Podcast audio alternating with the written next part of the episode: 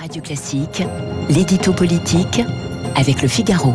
8h13 sur Radio Classique, l'édito politique avec Guillaume Tabar. Bonjour Guillaume. Bonjour Renaud. Sur les retraites, le gouvernement a donc reporté la copie qu'il devait présenter hier. C'est maintenant la droite qui dévoile sa position et la surprise. Eh oui, surprise. Alors procédons Renaud, si vous le voulez bien, un petit test. Euh, si le gouvernement s'obstine à brandir le chiffon rouge de la retraite à 65 ans, nous n'excluons pas de déposer une motion de censure. Euh, selon vous, qui a dit ça? Ah bah, Je dirais Mélenchon comme ça. Bah, ce serait logique, mais Ouais. non, ce n'est pas lui. Alors Marine Le Pen? Ce ne serait pas surprenant non plus, mais ça n'est pas elle non plus. Bah, non. Je suis en forme ce matin, ça fait plaisir. Mais non, celui qui brandit une telle menace, c'est Olivier Marlex, le président du groupe LR à l'Assemblée. Euh, oui, hein, le patron de la droite parlementaire, a deux doigts de dénoncer la casse sociale d'un méchant pouvoir libéral. Alors, si le chef de l'État finit par présenter sa réforme et se décide à proposer un âge de départ à 65 ans, est-ce que les députés LR vont voter avec LFI à l'Assemblée? Est-ce qu'ils vont défiler dans la rue avec la CGT on est quand même devant un retournement assez difficile à comprendre.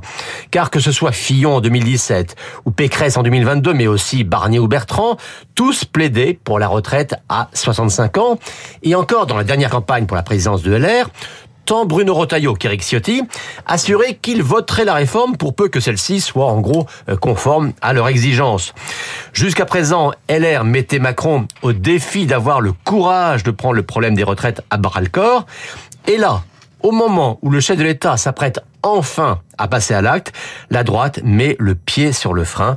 Euh, Comme dirait Éluard, comprenne qui voudra. Alors euh, Guillaume, comment expliquer un tel revirement? Bah, pour deux raisons. L'une de fond et l'autre est une raison tactique. Euh, la raison de fond, c'est que les républicains sont divisés sur la question. Il y en a un comme Aurélien Pradier qui a quand même fait 22% pour la présidence du parti, qui sont contre tout report de l'âge légal de départ, euh, comme à gauche d'ailleurs, hein, et pour éviter l'éclatement d'un parti déjà considérablement rétréci, eh bien, il euh, faut en tenir compte. Ensuite, la raison tactique, c'est que LR veut défendre une ligne d'opposition à Emmanuel Macron pour ne pas laisser ce monopole au Rassemblement national. Donc, ils ne veulent pas donner le point au chef de l'État, mais au nom de cette opposition, eh bien, ils en sont à brouiller leur propre identité idéologique, et pour eux, c'est quand même très périlleux. Alors est-ce que ce durcissement de LR complique les chances d'Emmanuel Macron de faire voter sa réforme? Écoutez, en tout cas, on a la preuve que tout le monde marche à contresens sur ce sujet. C'est que euh, les stratèges présidentiels se réjouissent d'avoir provoqué cette épreuve de vérité.